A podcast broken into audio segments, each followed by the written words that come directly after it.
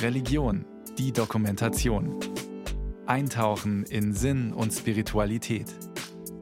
Ein Podcast von Bayern 2. Meine sechsjährige Tochter, vor einiger Zeit haben wir uns mit Ländern beschäftigt und im Globus. Und dann wollte sie wissen, was das größte Land der Erde ist. Und dann haben wir herausgefunden, dass Russland das größte Land der Erde ist. Und dann sagte sie sich, ja, warum will denn dann dieser Putin noch mehr? Und ich kann es nicht richtig beantworten. Ich habe keine zufriedenstellende Antwort darauf gefunden. Aber ja, es gibt Menschen, die keinen Frieden wollen und die für ihre Ziele sozusagen den Krieg dann in Kauf nehmen oder den Krieg als Mittel benutzen. Und das sehen wir ja jetzt. Alles, was in einem Leben nicht verarbeitet wurde, hat Auswirkungen auf die Folgegenerationen. Und besonders Traumata sind für Kinder hoch ansteckend. Traumata, das können Gewalterfahrungen sein, das kann Krieg oder Vergewaltigung, äh, schweres Unrecht, Verfolgung, Flucht oder auch nicht abgeschlossene Trauerprozesse sein. Und all das hat Auswirkungen auf Folgegenerationen. Und das ist oftmals so, dass die Betroffenen, also Klienten oder Klientinnen bei mir sitzen und sagen, ich fühle etwas und ich verstehe nicht, was das mit meinem Leben zu tun hat. Ich fühle mich so belastet, so beschwert.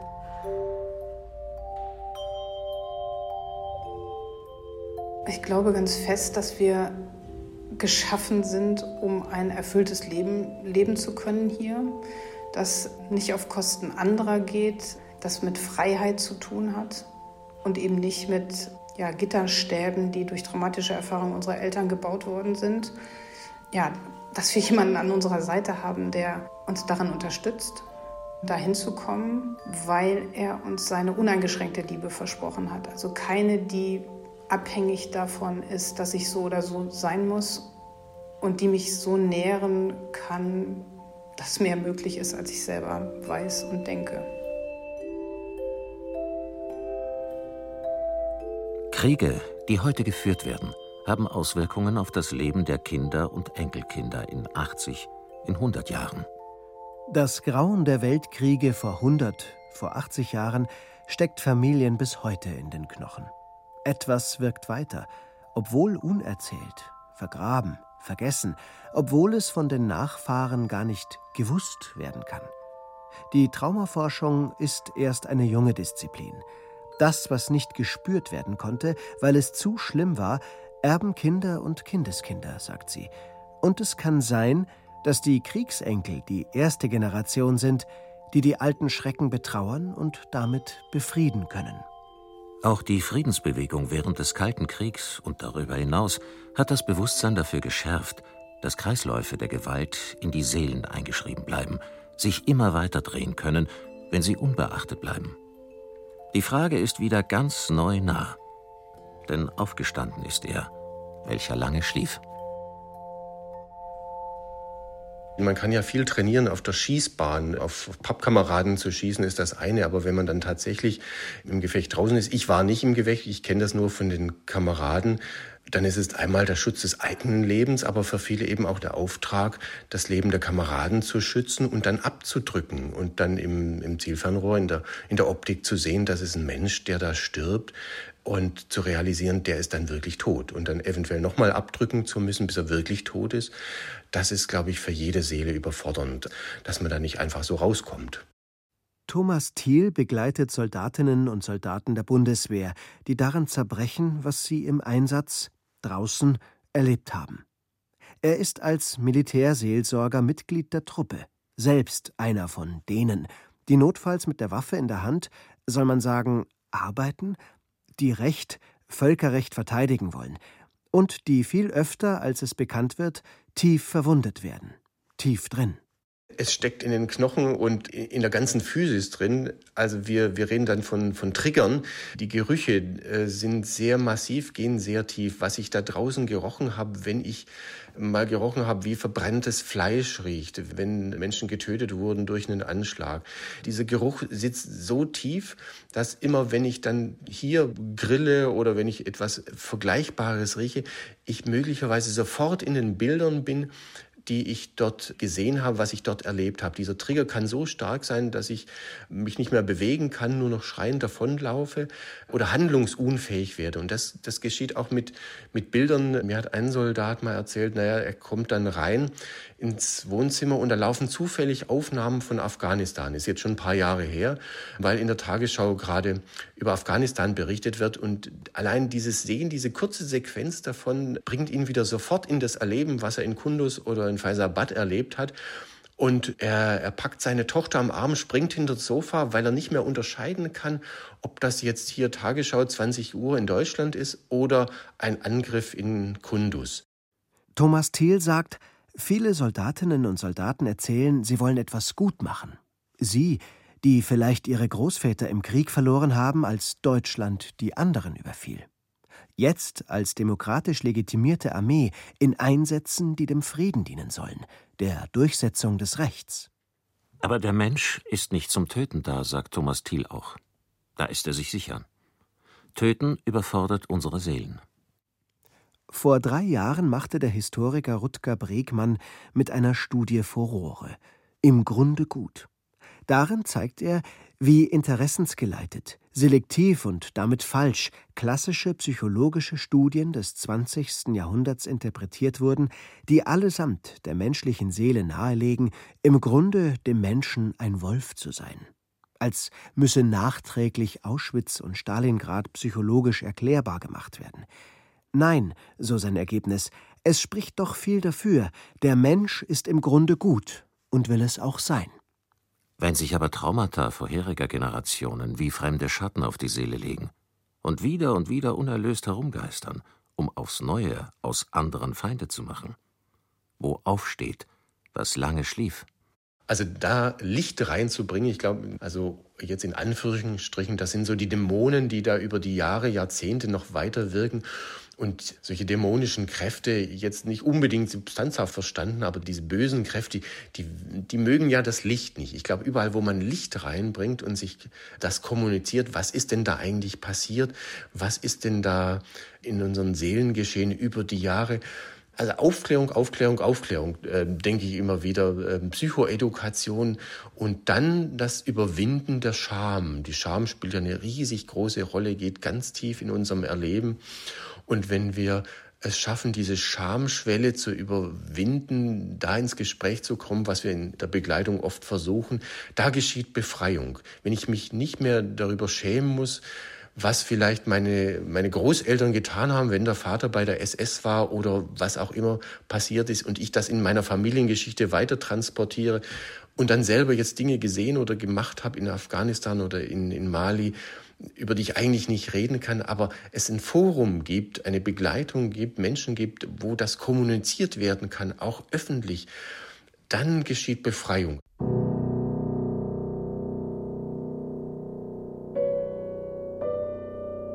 Schatten, Dämonen, schlafendes Ungeheuer. Was mit archaischen Bildern beschrieben wird, vielleicht weil es Urerfahrungen der Seele betrifft, wird in Therapie und Forschung nüchtern transgenerationale Weitergabe von Traumata genannt. Die systemische Familientherapeutin Sandra Konrad begleitet seit Jahren viele, die solche fremden Lasten geschultert haben. Die Übertragung geschieht auf verschiedensten Ebenen und es fängt mit den Genen oder mit der Epigenetik an. Und dann wirken ganz besonders stark Bindungserfahrungen. Dann kommt noch das Verhalten der Eltern dazu. Und dann sind wir schließlich bei den erzählten Geschichten oder, und das finde ich sehr faszinierend, auch die nicht erzählten. Über die nicht erzählten Geschichten trägt sich eben auch viel weiter. Und was passiert ist, ich erkläre das mal so ein bisschen ausführlicher. Kinder fühlen sich in den familiären Schrecken ein.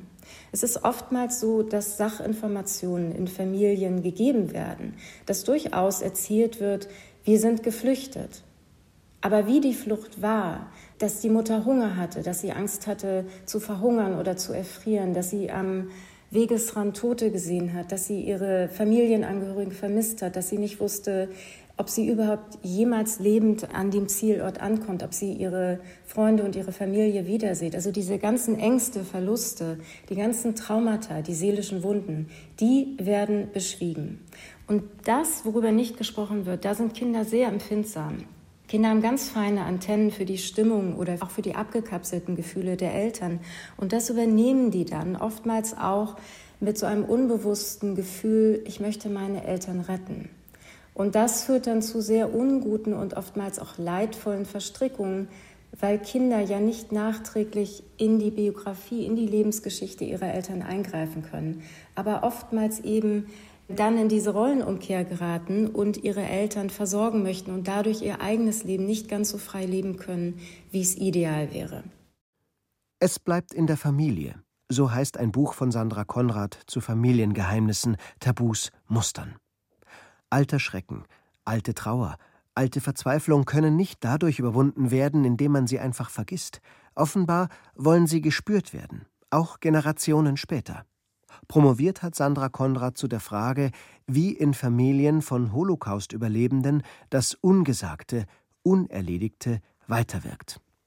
Mit der deutschen Tätergesellschaft hat sie sich auch beschäftigt und festgestellt, transgenerationale Weitergabe von Traumata ist hochaktuell, auch in einem Land, das sich intellektuell mit der Kriegsvergangenheit auseinandergesetzt hat. Das typische Muster in deutschen Nachkriegsfamilien ist das Schweigen. Also man kann davon ausgehen, dass etwa ein Drittel der Kriegskinder aus dem Zweiten Weltkrieg traumatisiert waren.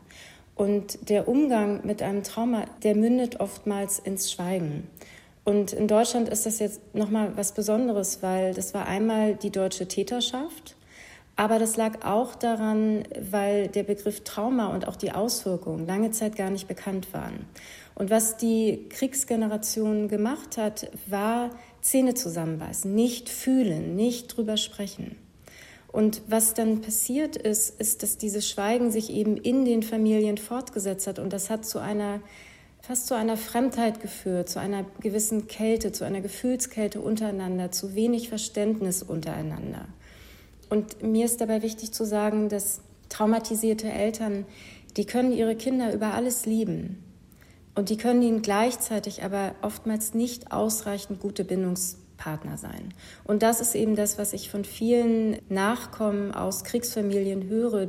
Die berichten oft von Kälte, von wenig Empathie der Eltern und das Funktionieren oftmals wichtiger war als Gefühle oder gute Beziehungen. Frieden ist noch nicht gefunden. Wird vielleicht gerade erst möglich. Die intellektuelle Ebene ist eine andere als die seelische. Es gibt auch oft ein Nachtrauern der bisher nicht betrauerten Geschichten in der Familie. Also ich arbeite oft mit der zweiten oder dritten Generation, die überhaupt als Erste in der Lage sind, sich den Wunden der Familie zu widmen, mit ein wenig zeitlichem, aber auch emotionalem Abstand. Und die dann stellvertretend für die Vorfahren etwas betrauern können und dadurch es in der Familiengeschichte integrieren können. Es findet dann einen Platz, es wird dann besprechbar, es werden Worte für das, was war, gefunden. Und das löst eine ganze Menge.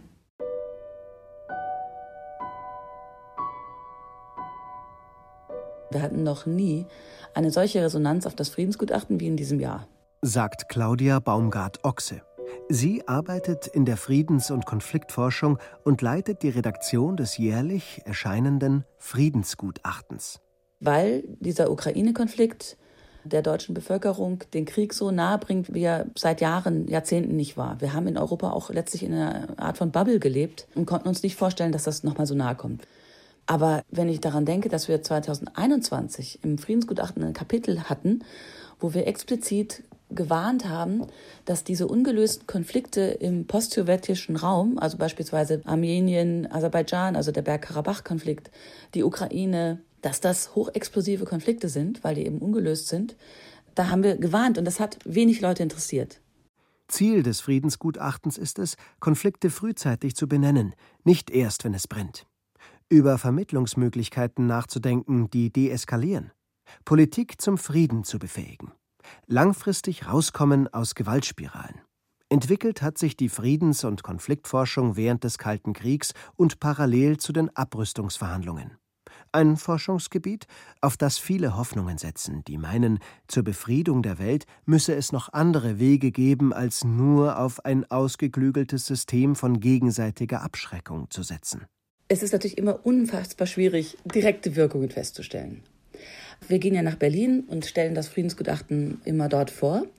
Also auch mit den Chefs der Institute, mit Expertinnen und Experten aus den Instituten gehen wir nach Berlin, stellen es auf der Bundespressekonferenz vor.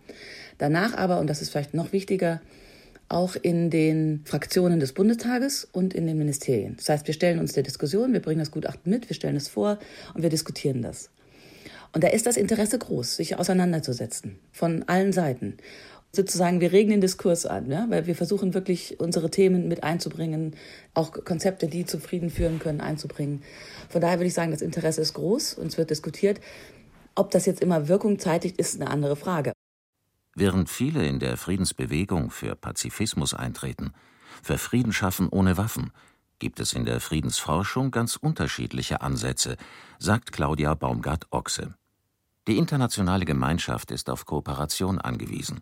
Es gibt ja nun mal keine Weltpolizei. Und was, wenn einer nicht kooperieren will? Es kommt ja auf den Kontext an. Was ist der Kontext? Jetzt im Falle der Ukraine, das ist ja jetzt nun der Fall, den wir aktuell besprechen, ist es ja so, dass hier ein Staat einen völkerrechtswidrigen Angriff auf einen anderen Staat unternimmt, dass er noch dazu diesen Angriff auch auf brutalste Weise ausführt, also mit vielen Kriegsverbrechen, die inzwischen ja relativ offenbar sind. Das ist der Kontext, die Situation, auf die wir reagieren. Natürlich wünschen wir uns alle, dass wir das irgendwie durch Verhandlungen lösen. Aber Verhandlungen sind voraussetzungsvoll und man braucht den richtigen Zeitpunkt. Wir sprechen von einer Reife des Konflikts.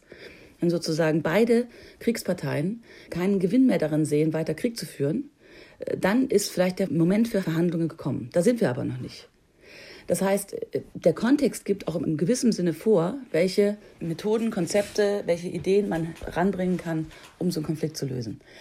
Und deswegen kann man nicht einfach sagen, äh, dass man auf jede Art von Situation, vor der man steht, dass man da immer eine Antwort gibt, nämlich wir müssen jetzt irgendwie verhandeln und friedlich das irgendwie lösen, sondern wenn der Kontext so ist, dass eine Partei das von vornherein ausschließt, dann ist es schwierig, mit äh, Friedenskonzepten zu kommen. Es ist schwer vorstellbar, dass Menschen Krieg wollen. Immer noch. Nach den Erfahrungen zweier Weltkriege, nach dem Vietnamkrieg, den Kriegen im Nahen Osten und den vielen, die wir nur am Rande wahrnehmen, auch dadurch, dass Flüchtlinge bei uns stranden. Bei Immanuel Kant in der Schrift Zum ewigen Frieden findet sich der Gedanke, dass in demokratischen Gesellschaften, in Gesellschaften, in denen das Volk entscheidet, kein Krieg mehr sein wird, weil das Volk nun mal keinen Krieg will. Ja, sagt Claudia Baumgart-Ochse, aber es gehört zur Realität der Welt, dass manche Menschen andere Ziele haben als den Frieden und dass Gesellschaften aus Menschen bestehen, die nicht nur abgeklärt, aufgeklärt leben. Vielleicht überschätzen Sie auch die Möglichkeiten der Bevölkerungen und unterschätzen sozusagen den politischen Willen und die politische Ideologie derer, die jeweils herrschen und derer, die vor allen Dingen äh, autoritär herrschen, also wie Putin. Weil, obwohl jetzt es vielleicht man die Versöhnungsarbeit zwischen, sage ich mal, den post-sowjetischen Staaten und den europäischen Staaten, obwohl, man, obwohl die vielleicht mangelhaft war, was ich nicht ganz gut beurteilen kann, bin ich nicht sicher, ob wir jetzt diesen Krieg hätten, wenn nicht dieses Putin-Regime an der Macht wäre. Und wenn nicht dieser Imperialist sozusagen jetzt an der Macht wäre und seine Fantasien da auslebt. Also es gibt Leute, die haben andere Ziele und die benutzen den Krieg als Mittel, um ihre Ziele zu erreichen.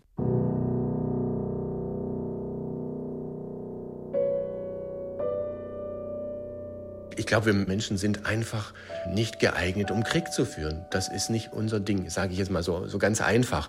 Das überfordert uns. Und ich glaube, wenn, wenn alle, die darüber zu entscheiden haben, wie und ob Kriege geführt werden, selber das mal erlebt hätten, wie sich das anfühlt und was das mit Menschen macht, ich glaube, wir hätten, äh, na, sehr, sehr optimistisch, keine Kriege vielleicht nicht, aber wir hätten so viel weniger an kriegerischen Auseinandersetzungen, an gewalttätigen Auseinandersetzungen. Das wäre für diese Welt nur gut. Noch einmal der Gedanke von Thomas Thiel. Auch seine Frau Claudia arbeitet schon lange in der seelsorgerlichen Begleitung von Menschen, die in Extremsituationen kommen, erst bei der Polizei, jetzt in der Bundeswehr. Ihre Beobachtung, Reden ist gut, hilft aber nur bedingt. Wenn die Seele verwundet ist, wenn es um Traumata geht, ist der ganze Mensch wie verschlossen, wie vereist, der ganze Leib. Gemeinsam haben die beiden sich auf eine Methode spezialisiert, bei der der alte Schrecken wieder herausgezittert werden darf. Damals durfte ich eine körpertherapeutische Ausbildung machen und am Ende dieser fünfjährigen Ausbildung bin ich eben auf eine Methode gestoßen, die mir so eingeleuchtet hat, die Tension Trauma Releasing Exercise heißt, ähm, TRE abgekürzt, die mit fünf Vorübungen, die jeder gut machen kann, die aus dem Bereich Yoga und Bioenergetik äh, sind, also und aus dem Sportunterricht, also eigentlich nichts, was man nicht auch so irgendwie kennt, aber sie sind so intelligent hintereinander gesetzt, dass sie danach ein sogenanntes neurogenes Zittern auslösen. Also es ist allein schon gut zu wissen, dass eigentlich das Zittern zu uns gehört als Menschen. Also wie jedes wildlebende Säugetier das nach einer traumatischen Erfahrung oder nach einer stressigen Erfahrung einfach unwillkürlich anfängt zu zittern und damit wunderbar den ganzen Hormoncocktail, der in so einer Ausnahmesituation zur Verfügung gestellt wird, einfach rauszittert. Also haben wir Menschen uns das ja eigentlich abgewöhnt. Physische und psychische Erfahrungen, gemeint sind jetzt zunächst die aus dem eigenen Leben, werden im Körper gespeichert. Und um sie überhaupt ins Bewusstsein heben zu können, kann es gut sein, auch am Körper anzusetzen damit die Betroffenen ihren Frieden wiederfinden können. Der andere Aspekt ist, dass eigentlich bei allem, was wir an Stress haben und großen Gefühlen, Emotionen, die wir in dem Moment nicht rauslassen können, wir immer die Iliopsoas-Muskelgruppe brauchen, also den Hüftbeuger, den riesigen Muskel, der zwischen unserem Oberkörper und unseren Oberschenkeln da ist, der sich anspannt. Im Gegensatz zu den anderen Muskeln können wir den nicht willentlich entspannen. Aber das neurogene Zittern löst eben entspannt den Psoas mit. Und dadurch wird dem Gehirn nicht ständig gemeldet, wir haben ein Problem, wir sind in Gefahr und die entsprechenden Hormone werden zur Verfügung gestellt. Von Russland wie von der Ukraine heißt es jetzt, angesichts des Krieges, beide Länder seien noch kriegstraumatisiert. Die Ukraine vom Überfall der Sowjets unter Stalin und dem darauf folgenden Hunger, Russland und die Ukraine vom Überfall Deutschlands und Hitlers totalem Krieg. Die russische Gesellschaft ist hochmilitarisiert. Kinder wachsen mit Waffen auf. Nie wieder Krieg, der Friedensruf der 50er und 60er Jahre mancherorts im Westen, dort konnte er, aus welchen Gründen auch immer, bislang nicht gerufen werden. Aufgestanden ist er, welcher lange schlief, wie es in dem berühmten Gedicht Der Krieg von Georg Heim heißt. Aufgestanden, unten aus Gewölben tief. In der Dämmerung steht er groß und unerkannt und den Mond zerdrückt er in der schwarzen Hand. Wie können wir Frieden kriegen, dass er nicht mehr aufstehen muss, dass er Frieden finden kann, der Krieg? Das ist ja die Arbeit, die ich im ganz Kleinen mit Familien mache. Es ist wahnsinnig wichtig, das sage ich immer wieder, dass wir, jede einzelne Person, sich den eigenen Wunden zuwendet. Dass man das ungesunde und zu schwere emotionale Erbe aussortiert, damit man die Kinder nicht belastet. Und das kann man ganz gut auch auf die Gesellschaft übertragen. Wenn wir uns unseren Wunden zuwenden und uns gleichzeitig unserer Verantwortung stellen, dann verhindern wir, dass weder andere Gruppen noch andere Völker noch die nächsten Generationen unter unserem unfinished Business leiden. Folgt man Sandra Konrad, dann ist Traumaarbeit Friedensarbeit. Unfinished Business, unerledigte Aufgaben zu Ende bringen. Wenn endlich ein Bewusstsein dafür da ist und die Kraft.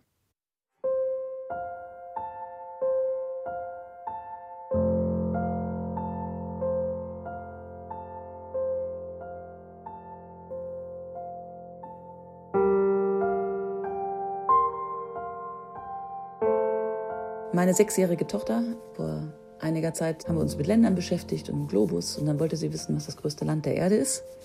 Und dann haben wir herausgefunden, dass Russland das größte Land der Erde ist. Und dann sagte sie ja, warum will denn dann dieser Putin noch mehr?